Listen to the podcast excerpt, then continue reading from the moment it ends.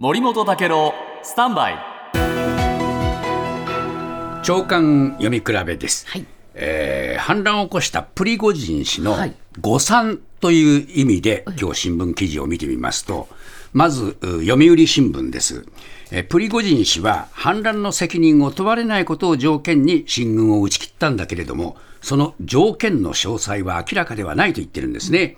で、えーロシアの有力紙はですね、ロシア情報機関が、えーワグネルの捜査は継続中だと報じたというんです、だから継続してるんですね、捜査を。で、プリゴジン氏の反乱のきっかけの一つに、えーショイグ国防相との対立があったんだけれども、ショイグ氏は公の場に姿を見せて、えー解任のを求めていたプリゴジン氏の要求は受け入れられなかったことになると。だからこれでまずは一つの誤算だということですね。それから放棄の経緯もまだ謎が多いのが実態で、6月中旬から反乱を計画していた計画あの可能性があるというふうに報じられていて、えーロシア情報機関がそれを察知して、プーチン大統領は、プリゴジン氏が実際に反乱の動きを見せる24時間以上前に、その情報を知らされていたかもしれない。でロシア政府の内情に詳しい関係者によると、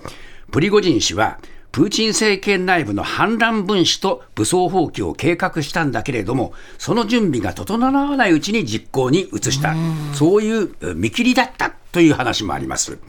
で、朝日新聞はですね、えーこれ、アメリカのウォール・ストリート・ジャーナルの報道として、ベラルーシに行ったとしても、ロシア政府からの報復を恐れて、長くはいられないだろう。で、プリゴジン氏の身の安全が脅かされていると指摘する報道も目立って、CNN は、えープーチン大統領は裏切り者を許さない、ベラルーシで殺害される可能性があるという専門家の見方を紹介した。